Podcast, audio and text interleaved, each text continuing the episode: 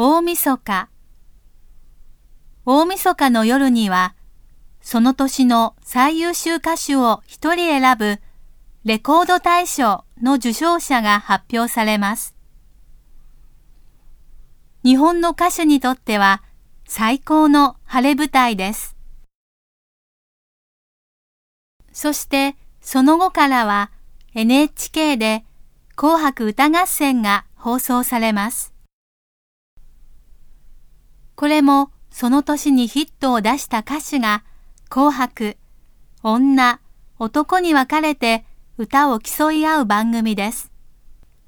毎年70%もの高視聴率を獲得します。